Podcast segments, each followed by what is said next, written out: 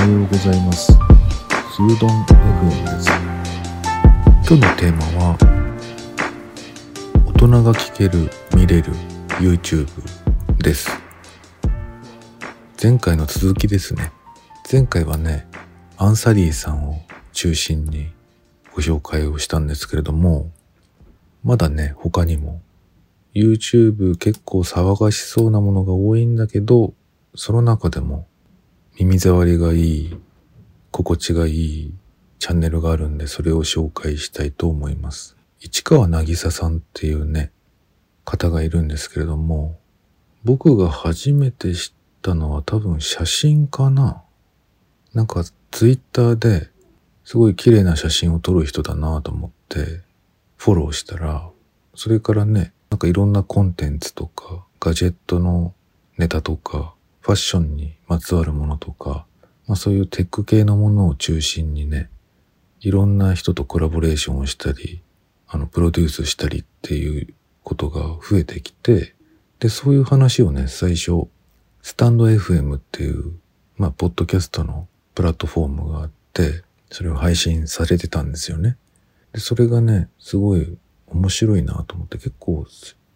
シーズンによっては毎日のようにね、あの、配信してることもあって、で、それがね、最近は YouTube の方に力を入れてるみたいで、あの、スタンド FM の方はね、あの、たまに配信されてる感じで、1月ぐらいで止まってたのかな？で、最近はもう YouTube ばっかり配信されてまして、まあそちらもね、すごい、やっぱり質が高いんですよね。映像もすごく綺麗だし、その Vlog みたいなものも面白いし、出てくる情報もね、面白いし。で、全然騒がしくないし、やっぱり、なんていうのかな、今までの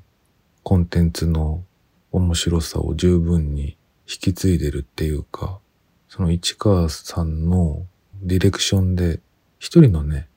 あの視点で作られてるものってやっぱり安心して見れるんですよね。で、これがね、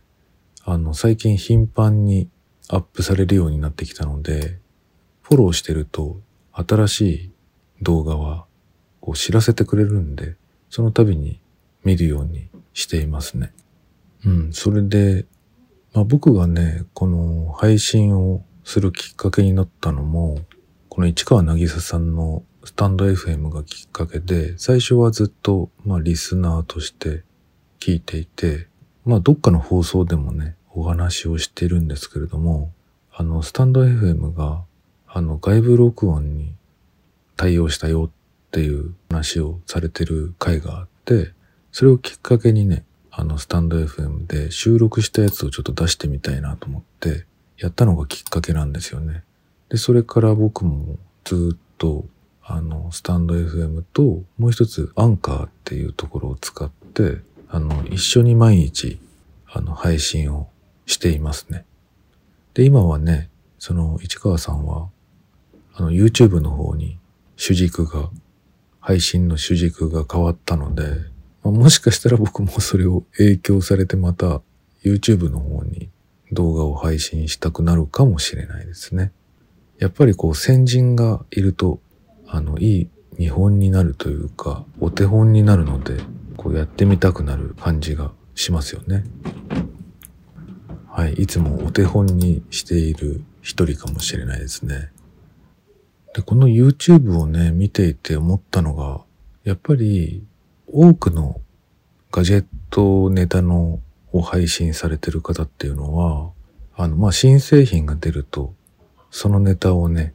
皆さんが、まあ、こぞって、あの、まあ、ニュースとして新しい情報をいち早く配信するっていうのが、まあ、ガジェット系 YouTuber の、あの、お仕事なんだと思うんだけど、やっぱりね、それだけだと、あ、それだけの情報もね、ありがたいんだけど、それだけってね、なんか、うん、どれも一緒だなっていう感じがしてきて、まあ、あの、すごい個性が強い人も面白いんだけど、でもそういうのとはね、またちょっと違う軸で、その人らしさが出てるガジェットネタとかね、なんかそういうのが入ってくると、そういう情報の方が、なんか面白く感じるんですよね。個性があるっていうか。情報にも個性があるっていうのかな。でやっぱり僕らはあのなりわいとしてそのらしさっていうのをね結構追求してあの仕事の中にあの込めるお仕事をしてるのでなんかちょっと敏感になってるのかもしれないですね。個性がある番組っていうかチャンネルっていうのはやっぱりずっと見ちゃうんですよね。でその個性が自分に合うかどうかっていうことだと思うんですよね。はい。なんか皆さんが見てる追っかけている推しのチャンネルとかあると是非教えてほしいです。はい。今日は大人が見れる YouTube 第2弾でした。それではまた。